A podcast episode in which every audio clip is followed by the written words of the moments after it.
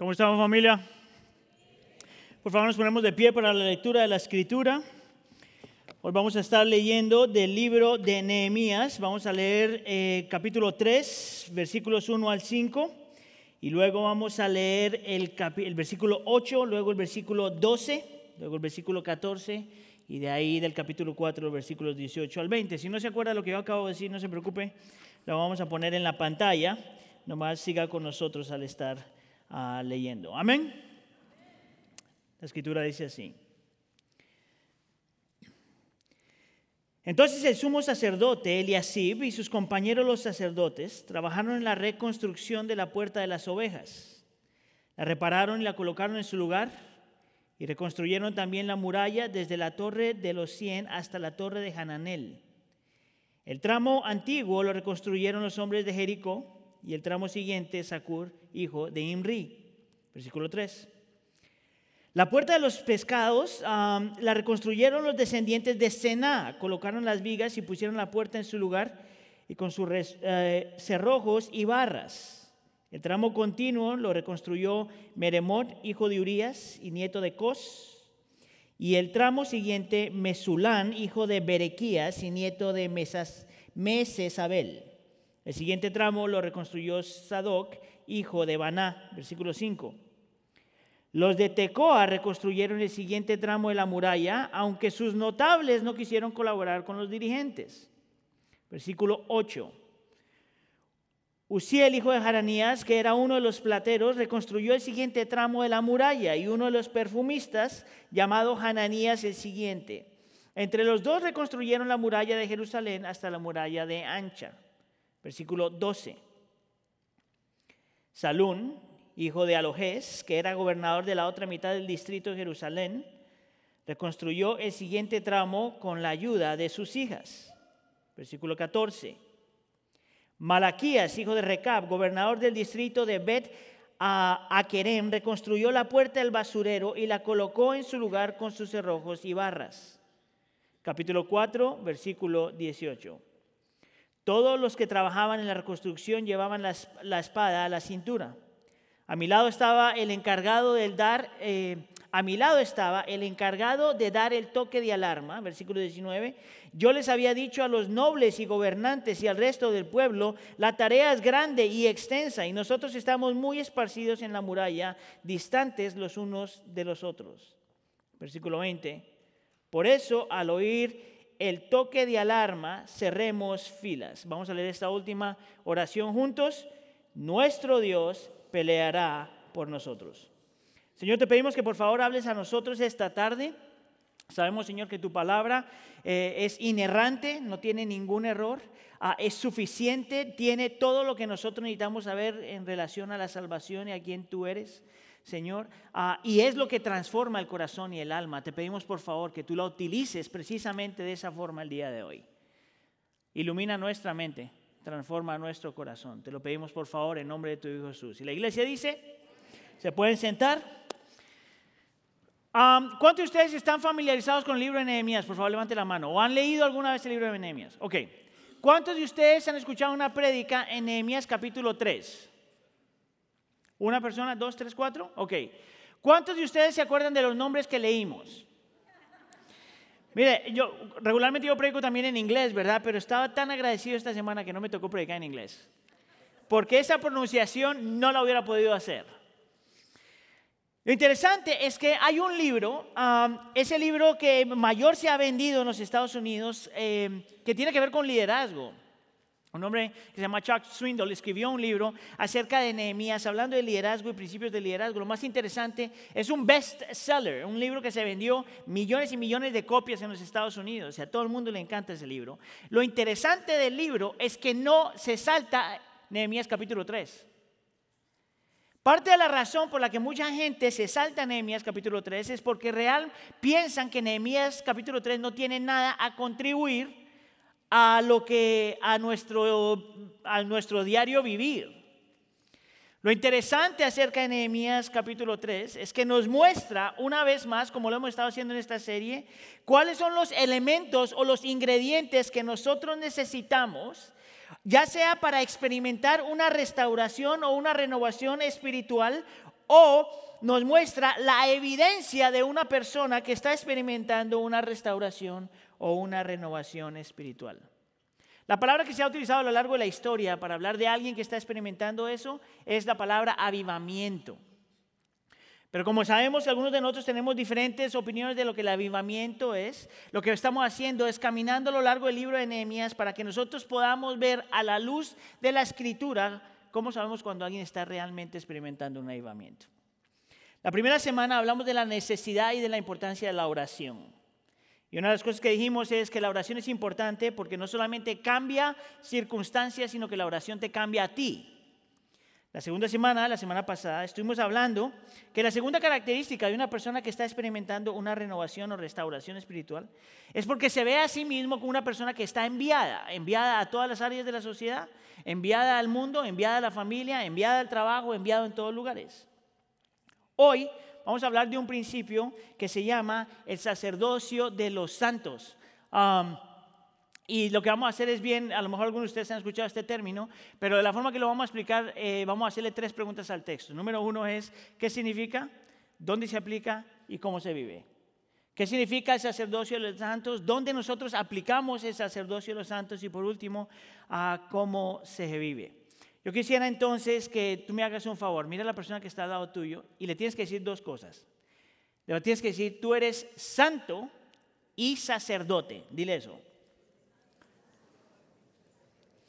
Vamos entonces con a la primera pregunta, ¿qué es lo que significa esto? Déjeme entonces, le voy a dar un poquito de trasfondo ah, ah, para, que, para que todos estemos en la misma línea. El, término de sacerdocio de los santos es un término ah, que los teólogos y los eruditas eruditos han utilizado a lo largo de la historia para describir cómo el cristiano es y cómo el cristiano vive, o quién el cristiano es y cómo el cristiano vive. Y en realidad hay diferentes pasajes en la escritura que hablan de esto.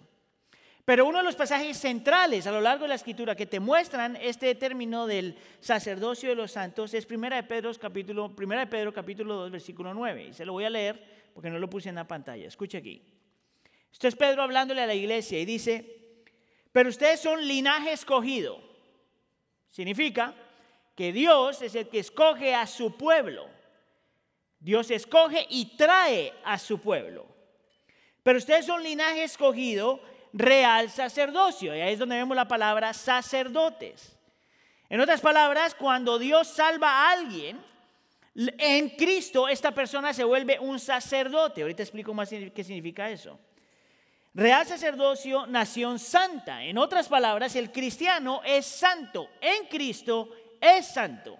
No significa que ya no, no, significa que no tienes pecado, no significa que no tienes luchas. Lo que significa es que posicionalmente, por fe, porque has puesto tu fe en Cristo, tú eres santo. Dios te mira como santo. Y eso tiene implicaciones porque la palabra santo es que el Señor te ha tomado, te ha rescatado, te ha separado para Él ¿verdad? Pero te ha dado propósitos en la vida.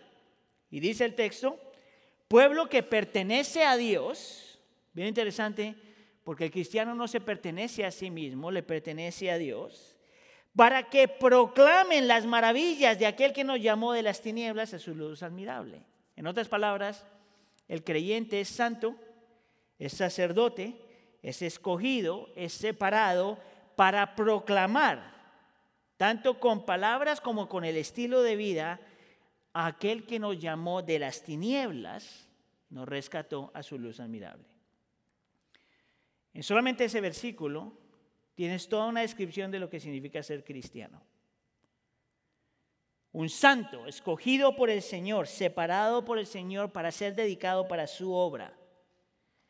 Lo interesante aquí es que la palabra sacerdote es tan importante como la palabra santo. Si tú miras el Antiguo Testamento, si sabes algo del Antiguo Testamento, sabes que en el Antiguo Testamento el sacerdote tenía dos funciones primordialmente. Una era restaurar y la segunda era consagrar. Y puede ser al revés, consagrar y restaurar. Restaurar porque el sacerdote era la persona que se ponía entre Dios y los seres humanos, o entre seres humanos y Dios. Y su trabajo como sacerdote era hacer sacrificios, ¿se acuerda de eso? Confesar los pecados del pueblo, interceder por el pueblo, Hasta cierto punto podríamos decir que la función del sacerdote era restaurar la relación de entre, el entre el hombre y Dios. Ese era un sacerdote, ¿verdad? Pero también un sacerdote consagraba, era la persona que se encargaba de tomar las cosas común y corrientes y, se las, y las preparaba de tal forma que se las podía presentar al Señor.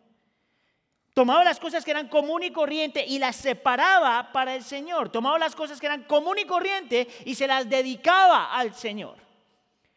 Desde ese punto de vista, la escritura nos está diciendo entonces que el creyente es santo y sacerdote separado por el Señor para su gloria, para su honra y para sus propósitos. Que el creyente está llamado, el Señor lo salva de algo para algo.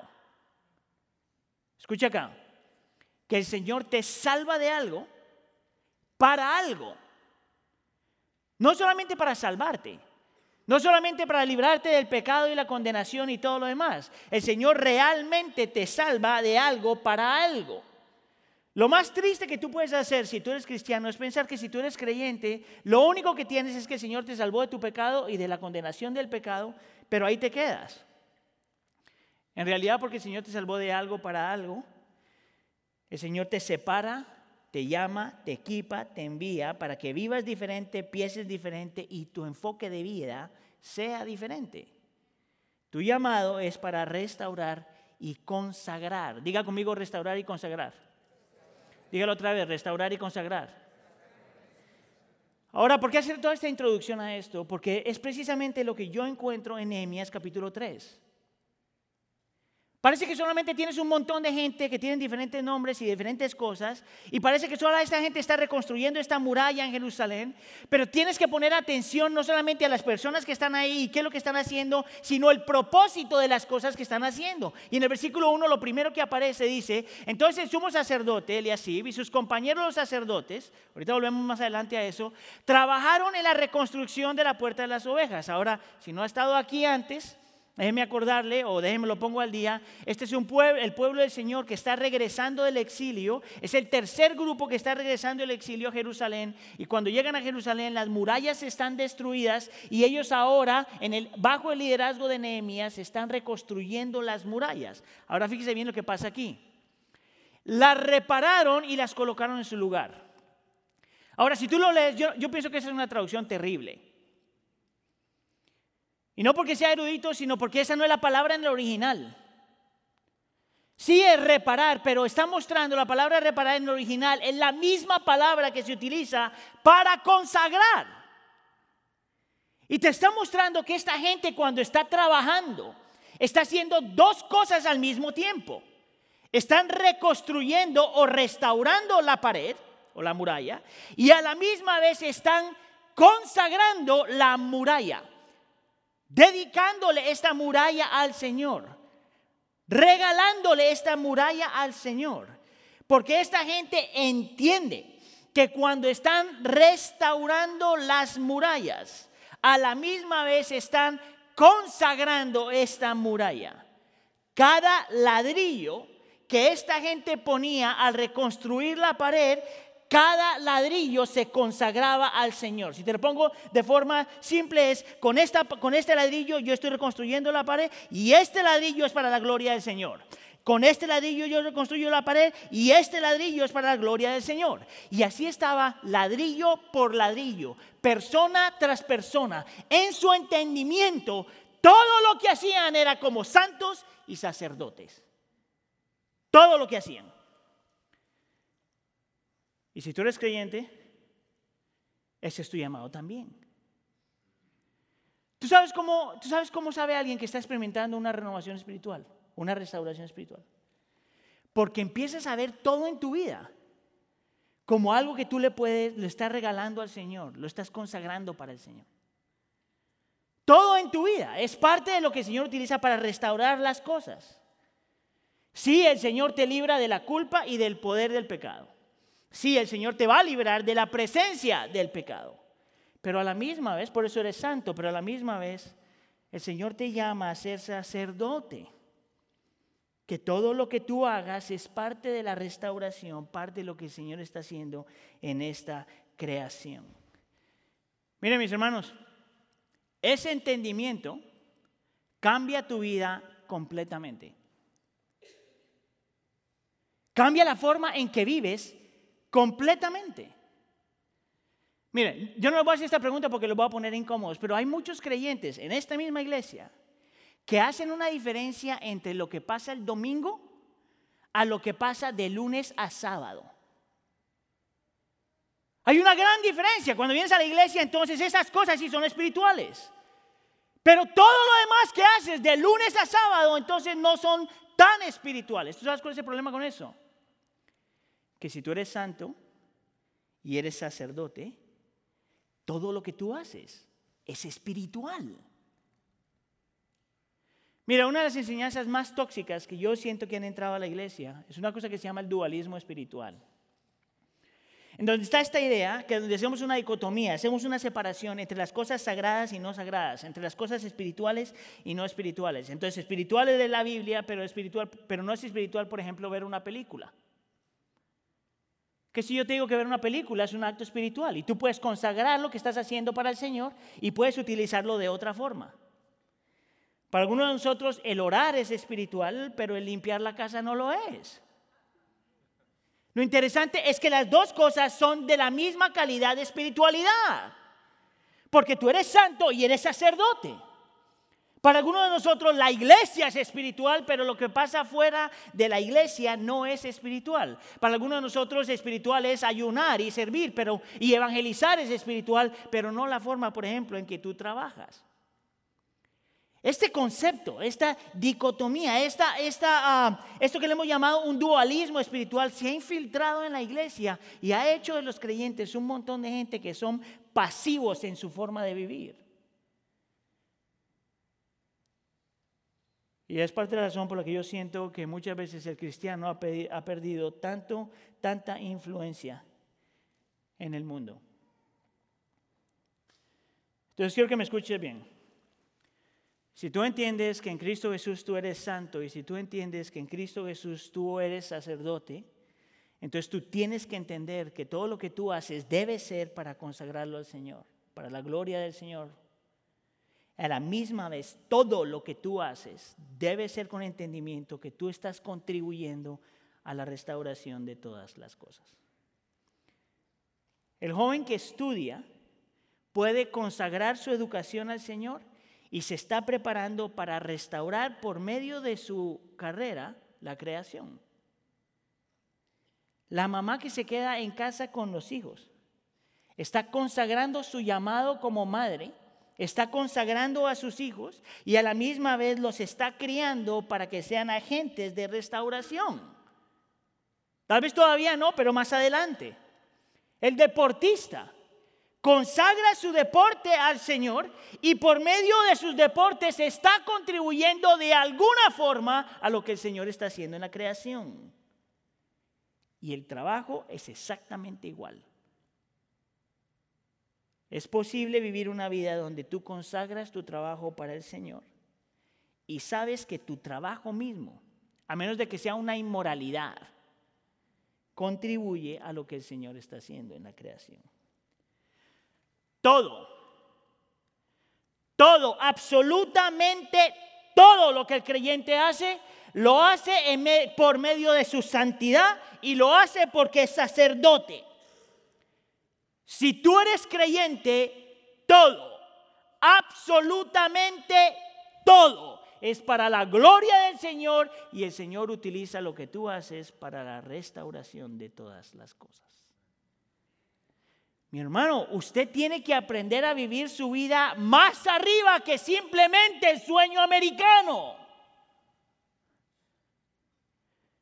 Tiene que aprender a verse lo que el Señor, a verse a sí mismo de la forma que el Señor ya lo hizo.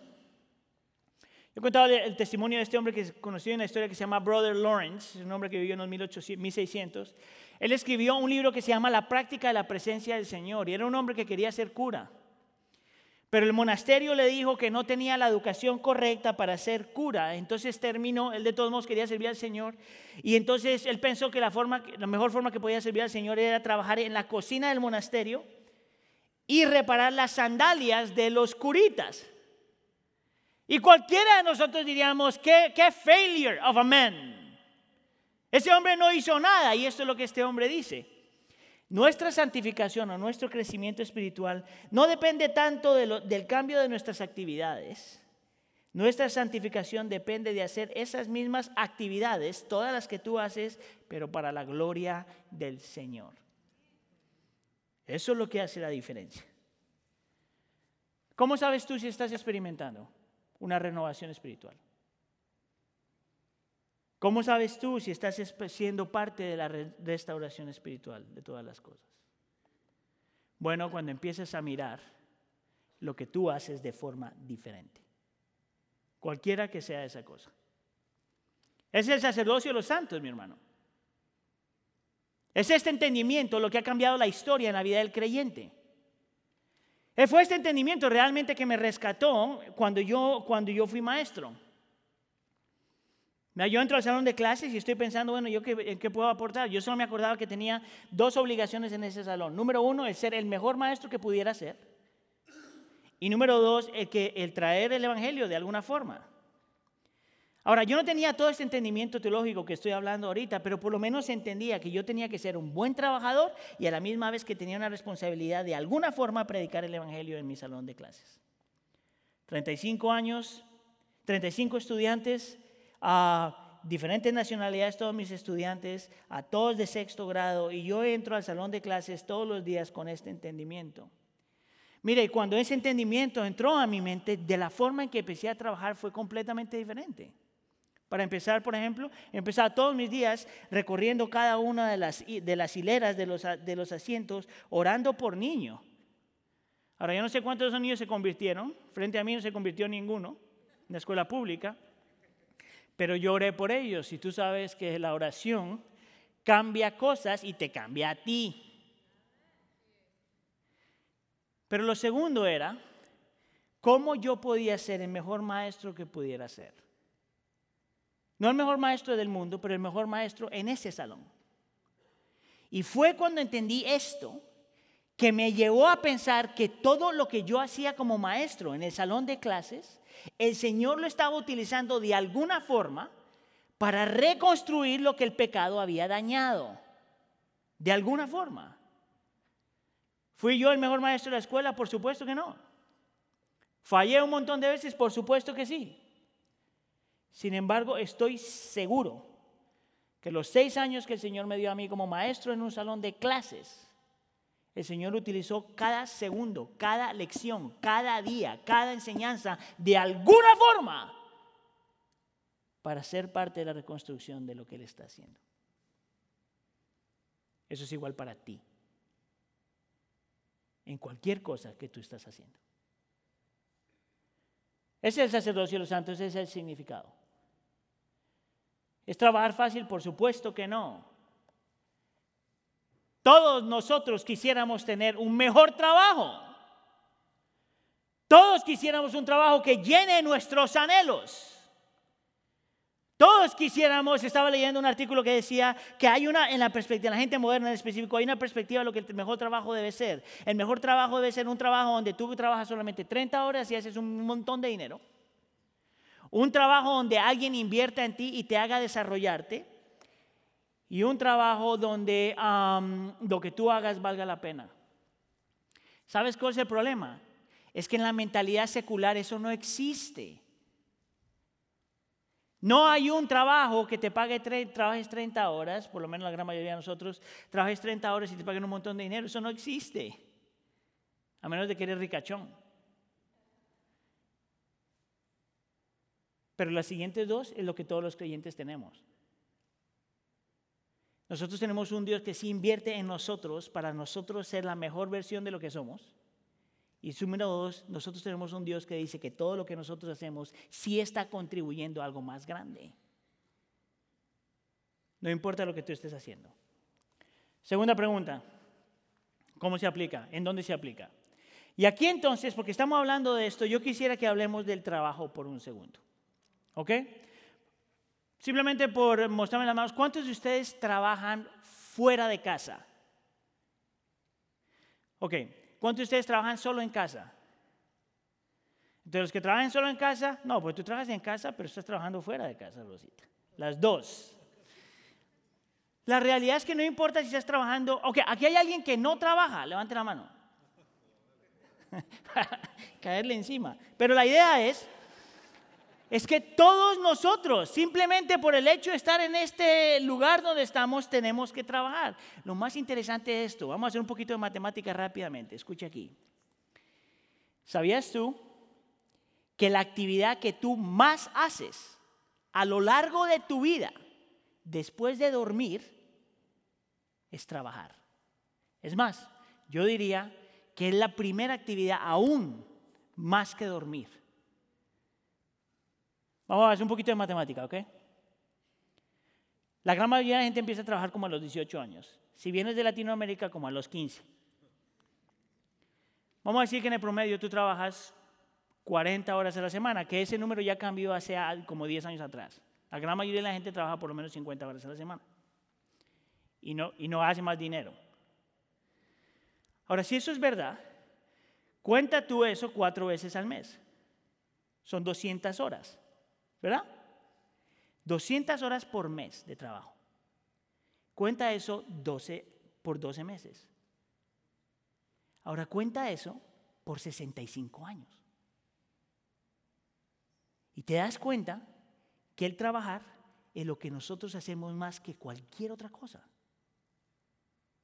Ahora, si ese es el número, ¿no te parece a ti que nosotros tenemos que tener una teología bíblica de la importancia del trabajo.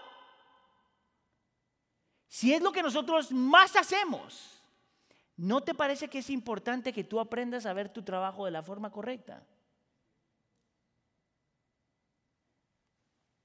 Yo entonces quiero ayudarles con eso. Y yo quisiera invitarte a que tú empieces a ver tu trabajo como algo que tú puedes consagrar al Señor y como algo que el Señor utiliza para la restauración de todas las cosas, porque tú eres santo y sacerdote. Es por eso que me gusta tanto la palabra que aparece en este texto de reconstruir. Ahora, obviamente esta gente está reconstruyendo una pared, pero ellos saben que al reconstruir Jerusalén, no solamente están reconstruyendo algo físico, pero ellos saben que están reconstruyendo algo espiritual. Ellos están reconstruyendo la pared pedazo por pedazo y a la misma vez tienen un entendimiento sólido de que reconstruir esta pared están contribuyendo algo a lo que el Señor está haciendo. Que está contribuyendo a lo que el Señor está haciendo. ¿Sabes cuál es la diferencia entre esa gente y nosotros hoy? Es que esa gente estaba trabajando para reconstruir Jerusalén restaurar Jerusalén y el creyente el día de hoy en Cristo está trabajando para reconstruir la nueva Jerusalén. La Jerusalén que va a venir después de la venida de Cristo, la segunda venida de Cristo. La nueva Jerusalén donde todo va a ser perfecto y puro y santo, no más dolor, no más sufrimiento, donde vamos, escucha aquí, donde vamos a seguir trabajando por el resto de la eternidad, pero con un propósito diferente. Mira, yo sé que depende de qué iglesia usted venga, pero por lo general cuando nosotros hablamos del cielo, hablamos de este lugar, primero que no tienes cuerpo para alguna gente, ¿verdad? Como un angelito. Eso no es bíblico, mi hermano. ¿Sabes cómo yo sé que eso no es bíblico? Porque Cristo cuando resucitó subió a la presencia del Señor corporalmente. Y la escritura dice que nos podemos reconocer los unos a los otros. Y te muestra una ciudad y te muestra un jardín que físicamente puedes ver. Y la escritura te muestra que es un jardín parecido, mejorado al Edén. Esto es interesante, ahorita te voy a hablar de eso, pero en el Edén se trabajaba. Génesis capítulo 2. Manda a Adán y a Eva a trabajar. Lo que me dice a mí entonces que nosotros vamos a gastar por el resto de la eternidad no, solamente disfrutando de la presencia del Señor, gozándonos en nuestro Dios, ah, cantándole al Señor, pero también trabajando. Por si acaso también tienen la idea que lo único que vamos a hacer en el cielo es alabar. No, es, es la restauración de todas las cosas. Tú eres parte de la reconstrucción de la nueva Jerusalén, la que va a venir del cielo, descender del cielo. Y va a juntar la tierra con el cosmos y todo va a ser perfecto, hermoso. Oh, cuánto yo deseo. Es más, le podría decir que los que nos vamos a quedar sin trabajo va a ser Sergio, yo, Carlos y David. Carlos, David, Sergio y yo. ¿Sabe por qué? Porque ya no va a necesitar pastor. El verdadero pastor ya va a estar ahí. Todas las demás imitaciones tenemos, gracias a Dios que yo soy maestro, la música te toca. Oh, tú sí vas a tener trabajo. Ahora, te voy a mostrar quiénes contribuyen. Es más, te voy a hacer la pregunta en tu mente, ¿quién es realmente la gente que contribuye a la Nueva Jerusalén? En tu mente, guárdalo ahí. ¿Quiénes son las personas que realmente están contribuyendo a la restauración de la Nueva Jerusalén? ¿Quiénes son? Métanlo en mente. Porque yo te voy a mostrar la clase de gente que el Señor escoge para reconstruir la Jerusalén. En el versículo 3, capítulo 3, versículo 1 8, te habla de sumos sacerdotes, que es una versión parecida a lo que nosotros hacemos hoy los pastores, ¿verdad? Los sacerdotes, los plateros. ¿Tú sabes qué es un platero, verdad? Una persona que hace platos. Mira los perfumistas. ¿Tú sabes lo que hace un perfumista, verdad? Hace que la gente huela bien. Es por eso que echarse colonia y perfume es una bendición. Es porque es que si no te echas perfume, está bien, pero por lo menos bañate. Mira lo que te está mostrando desde un sacerdote a una persona común y corriente haciendo un trabajo, entre comillas, común y corriente. Y te muestra en el siguiente versículo, en el versículo 12, tanto hombres como mujeres no solamente los hombres están contribuyendo a la reconstrucción de la Nueva Jerusalén, sino que las mujeres también contribuyen a la reconstrucción de la Nueva Jerusalén en nuestro tiempo.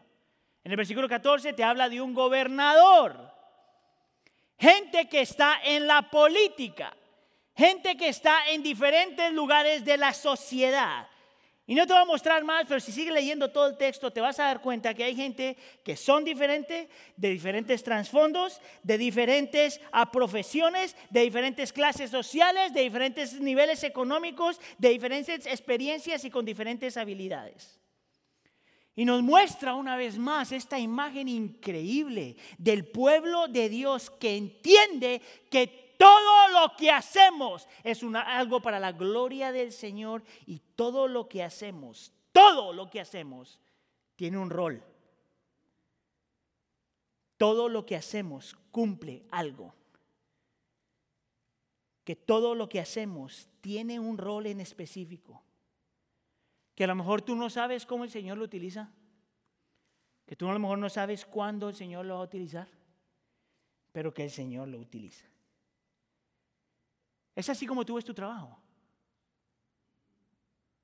Mira, cuando nació nuestra niña, la primera niña, Heidi y yo estuvimos orando por un buen tiempo para saber, Heidi trabajaba en una agencia de viajes ah, y yo ya estaba de maestro, pero cuando quedamos embarazados con, la, con Camila, la primera niña, ah, nosotros empezamos a orar si Heidi debería seguir trabajando o quedarse en casa. Eso es decisión de cada padre. nadie le puede obligar a usted, usted tome decisión con el Señor. La cosa es que nosotros decidimos que Heidi se quedara en casa por un lapso de tiempo. Y yo me acuerdo hasta el día de hoy, gente decirle, porque mi esposo fue a la universidad también. Me acuerdo decirle a gente, a Heidi, pero entonces ¿para qué estudiaste? Pero entonces ¿para qué tienes una carrera? ¿No te parece que estás desperdiciando la vida? Y eso venía de la iglesia. Y es porque el Señor nos había dado esta convicción, que mi trabajo en el salón de clases antes de ser pastor y su trabajo como madre en casa tenían la misma importancia. Y que lo que ella estaba haciendo con mis hijas era tan importante como lo que yo estaba haciendo con mis estudiantes. Es así es que tú ves tu trabajo, cualquiera que sea. Si tú quieres aprender a experimentar lo que significa tener una renovación espiritual, tú tienes que aprender a mirarlo así. Entonces quiero darte cuatro cosas diferentes aquí. Y una de esas ya las mencioné, pero simplemente como un resumen. Número uno, todo trabajo es espiritual. Diga conmigo, todo trabajo es espiritual. Porque todo trabajo consagra y todo, todo trabajo se puede consagrar y todo trabajo se puede restaurar. Número dos, el trabajar es parte de lo que muestra que tú has sido creado a la imagen del Señor. ¿Sabes por qué digo eso? Porque el Señor en Génesis capítulo 1 nos muestra que Dios trabaja desde el principio. Mira, estoy aquí por todos lados, pero es que tengo tantas... ¿Tú sabes lo peor que tú puedes hacer? Es pensar en el trabajo o voy a darle duro para luego retirarme y no hacer nada. Eso no tiene ningún sentido. Porque tú fuiste creado a la imagen del Señor para trabajar.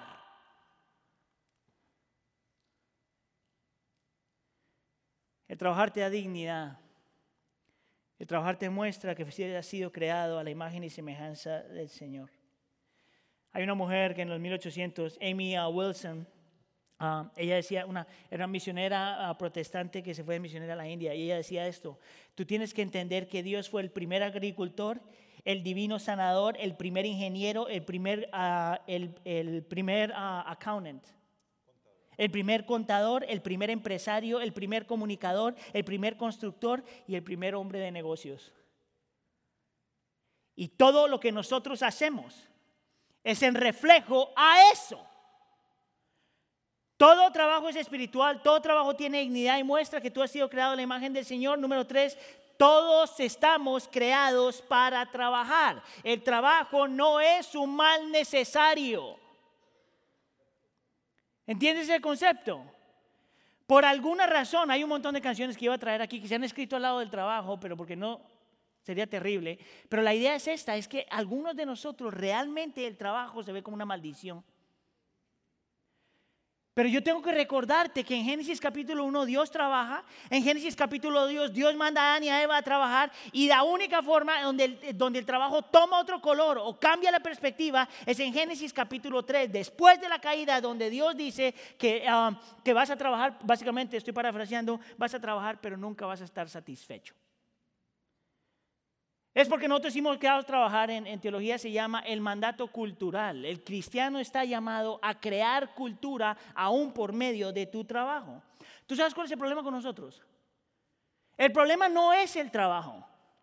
El problema es la, nuestra actitud frente al trabajo. No solamente lo ves como una maldición muchas veces, sino que no entiendes, escucha aquí, que tu trabajo no te puede dar ni satisfacción, ni seguridad, ni significado. Entonces, después de este sermón, si yo paro aquí, tú vas a decir, ¿viste? Tú le puedes decir a tu esposa, a tu esposa, ¿viste? Aníbal dijo que está bien que yo trabaje 60, 70 horas. La pregunta yo diría, ok, sí, pero ¿por qué lo haces? Y algo me dice a mí, que la gran mayoría de la gente que no saben parar cuando tienen que parar, es porque hay algo en su corazón que les promete satisfacción, seguridad y significado cuando estás trabajando. Mira, hay un hombre que se llama Marcus uh, Person. Ya. Si no sabe quién es ese hombre, es un hombre que creó un juego que ha hecho la vida de tus hijos miserable. Porque los tiene esclavos. El juego es Minecraft. ¿Cuántos de ustedes han escuchado Minecraft? Levanten la mano. Si usted tiene hijos, tiene que haber salido esa palabra, si puso atención. Este hombre crea este jueguito que es reconstruyendo paredes y muñequitos que se mueven por todos lados. Este juego hizo, él vendió este juego por más de 2.5 billones de dólares. Miles de miles, miles de millones de dólares. 2.5 con un jueguito. Y tú dices, men, yo escogí la carrera completamente equivocada. Ese hombre se hace rico compra una mansión de 70 millones de dólares. ¿Tú sabes lo que es eso? 70 millones de dólares y hace fiestas, invita, se vuelve famoso. Y hace, hace poquito salió una entrevista que se llama Business, The Business Insider. Él dice esto. El problema con obtenerlo todo es que no tienes muchas razones por el cual seguir luchando. Yo puedo salir con un grupo de amigos, irme de parranda y hacer lo que yo quiera y sin embargo nunca me he sentido tan solo. ¿Tú sabes por qué ese hombre experimenta eso? Porque el hombre pensó que el, trabajo le iba a dar el dinero que él necesitaba y que el dinero que él necesitaba le iba a dar lo que no le ha dado. Yo pienso que la razón por la que nosotros luchamos con el trabajo muchas veces, por lo menos en el pueblo latino, el problema no es que no te guste trabajar. El problema para el pueblo latino es que no sabe cómo parar. Y yo entonces tengo que hacerte la pregunta, ¿por qué trabajas tanto? ¿Satisfacción? ¿Seguridad? ¿O significado? Número cuatro, yo quiero que tú te acuerdes que todo trabajo cuenta. Que no hay trabajo insignificante. Cuando yo estoy escribiendo esto, yo estoy pensando en un pueblo inmigrante. Porque aquí hay gente que fue profesional en su país, pero vino aquí a hacer cosas que jamás hubiera hecho en su país. Por necesidad. Así es. Y porque yo sé que el Señor nos ha dado en esta iglesia gente profesionales en diferentes lugares, pero también nos da gente que trabaja en limpieza, en construcción, en jardinería. Esa es la iglesia del pueblo, que es lo que hace que la iglesia sea hermosa de por sí. ¿Qué aburrimiento sería si todos somos iguales? Pero específicamente para ustedes que están luchando pensando que su trabajo es insignificante, déjame te comparto esta historia. Presidente Kennedy, añísimos atrás, cuando estaba a punto de los Estados Unidos mandar el primer hombre a la luna, ah, fue a visitar la NASA. Y cuando va a visitar la NASA, él ve a un hombre limpiando el suelo. Escucha aquí. Ah, y entonces el hombre, el presidente, pues tiene, tiene, que ser buena onda cuando está con la gente, ¿verdad? Y entonces le dice, ¿qué es lo que estás haciendo, muchacho? Y el hombre le responde esto. Estoy ayudando para poner un hombre en la luna. Limpiando. Y eso es verdad. No importa lo que tú hagas. Por más de que en tu mente sea insignificante, el Señor utiliza eso para sus propósitos, su gloria, su honra y la restauración de todas las cosas. Helen Keller, una mujer que era sordo-muda, política, autora, activista conferencista. Y ella decía esto. Tengo muchos deseos de realizar tareas grandes y nobles, pero mi deber principal es realizar tareas humildes como si fueran grandes y nobles. El mundo se mueve no por hechos increíbles, sino por la suma de los pequeños actos de cada trabajador honesto. Eso es lo que hace la diferencia. No importa dónde estés, cómo estés. Yo quiero entonces mostrarte qué rol tú juegas. Esto viene de un libro que se llama Kingdom Calling by Amy uh, Sherman. Y ella habla de seis, diferentes clases de trabajos. Vamos a ver en cuál de esos tú estás. Hay algunos que son, ah, hacen trabajo redentor.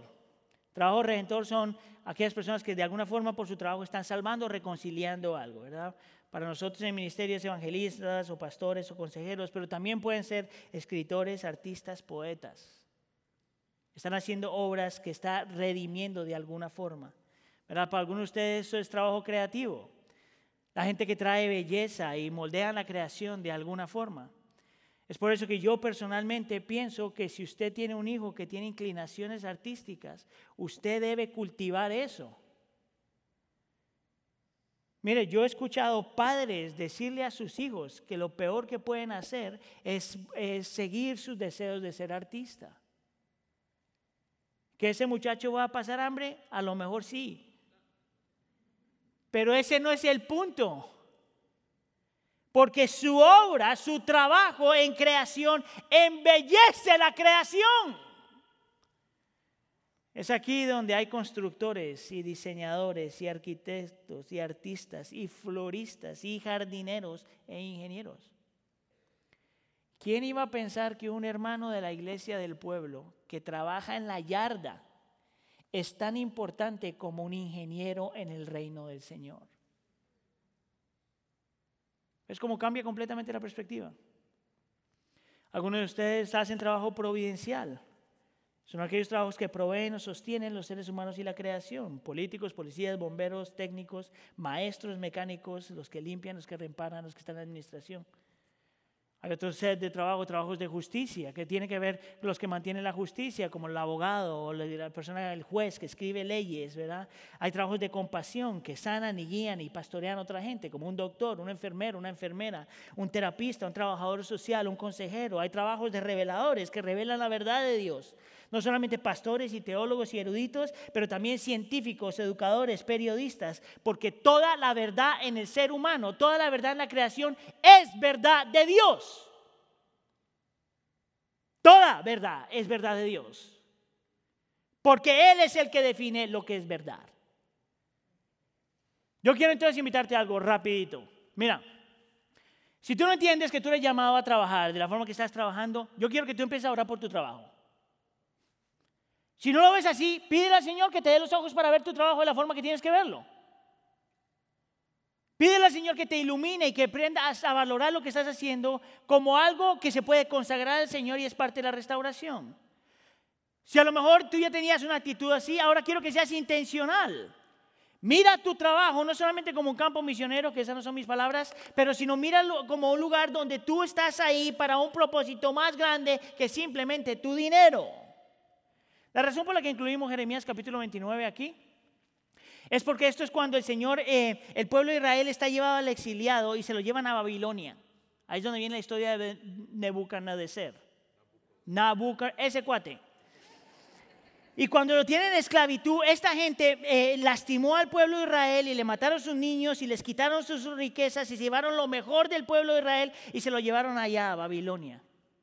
Y en Jeremías capítulo 29 el Señor le habla a este pueblo y le dice, estén ahí para buscar la paz y la bendición de esa nación.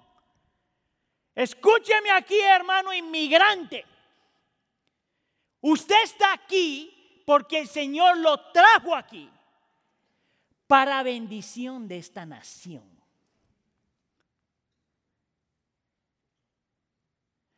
Yo creo que muchos americanos necesitan entender eso. Pero tú también. Tú estás aquí para buscar la paz y la bendición de esta nación. Si no, no estuvieras aquí. Ahora vamos a saltar al siguiente punto y vamos a hacer la última pregunta. ¿Cómo se vive esto? Yo creo que en el texto vemos tres actitudes que nosotros debemos tener. La primera es este entendimiento de que realmente todo tiene dignidad. Tu trabajo, todo trabajo que tienes tiene cierto nivel de dignidad. La razón por la que estaba pensando en esto es porque en la lista de gente que muestran aparece gente de la clase social alta, de caché. Y mira la actitud de la gente de caché. Capítulo 3, versículo 5. Los de Tecoa reconstruyeron el siguiente tramo de la muralla, aunque sus notables no quisieron colaborar con los dirigentes. La razón por la que estoy haciendo énfasis en eso es porque hay una tendencia en algunos de nosotros posiblemente de pensar de que hay un trabajo que ese sí yo nunca haría, porque es denigrante. Pero no si tienes una perspectiva desde el punto en que tú eres un sacerdote y santo. No hay trabajo denigrante.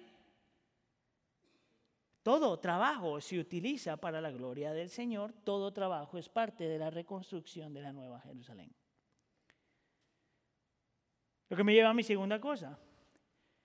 Si no hay trabajo que sea ah, denigrante, entonces no hay trabajo que sea insignificante. Ahora quiero mostrarte una persona aquí, capítulo 3, versículo 14. Mira que dice que este es un gobernador, un agente de poder, un agente de reputación, un agente que tiene influencia. Pero mira lo que está haciendo. Trabajando en la puerta del basurero. Y te muestra que cuando tú entiendes que todo lo que tú haces puede ser consagrado y para la gloria del Señor, todo lo que nosotros hacemos vale la pena y no hay nada insignificante. Aún como arreglar la puerta del basurero. ¿No te parece eso increíble? Yo estoy convencido que las únicas personas que pueden hacer eso son los cristianos. Porque el mundo te dice lo opuesto. ¿Cómo tú te vas a rebajar a eso? Y se nos olvida que tenemos un Salvador que siendo rey se hizo esclavo. Tú no tienes idea de lo importante que tú eres para el Señor y lo importante que tú eres para el reino. Yo estaba pensando en eso porque yo estoy parado aquí enfrente de ustedes con un púlpito, con palabra, con mi iPad, porque soy moderno. Y el Señor me trae a la mente que la única forma por la que yo estoy aquí es porque antes de mí hubo un erudito y un teólogo que me ayudó a entender la palabra.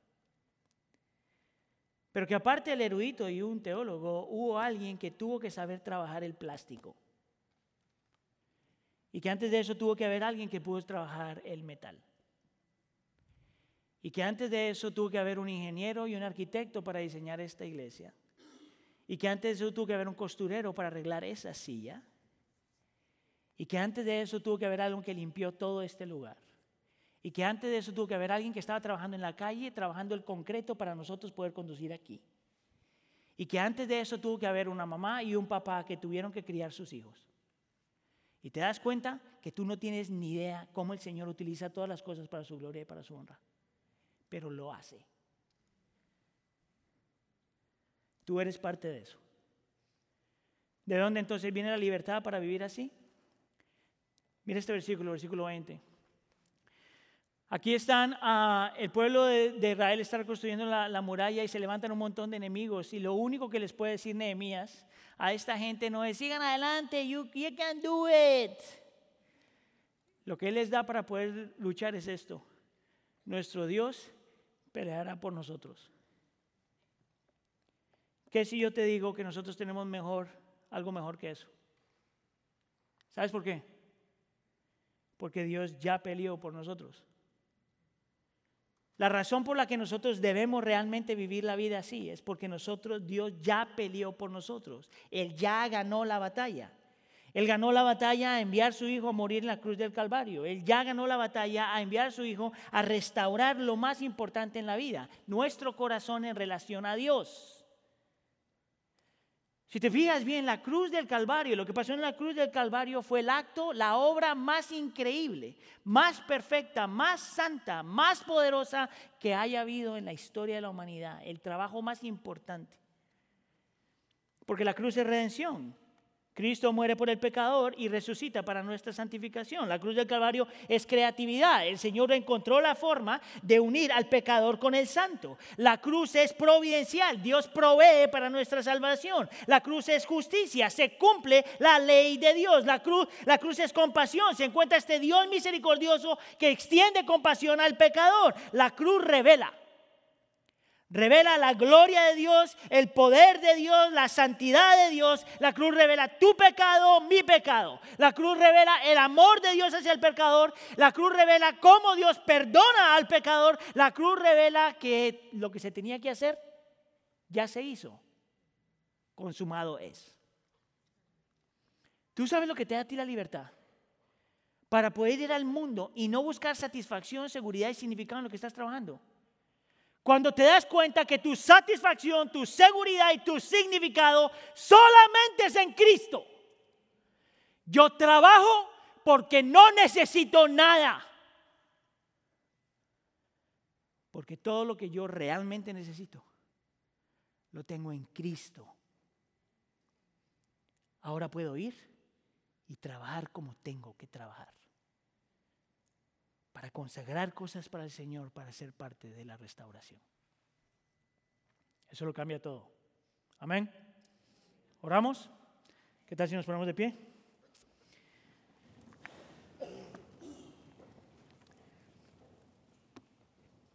Señor, te queremos dar tantas gracias por tu palabra.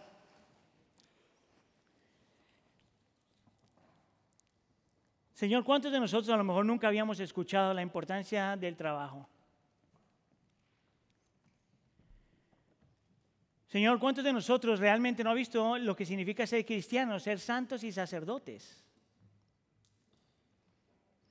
Señor, qué privilegio es para nosotros, Señor, que nos permitas a ah, consagrar las cosas a ti. Qué importante es para nosotros, Señor, contribuir, Señor, a la creación, a la restauración de la creación.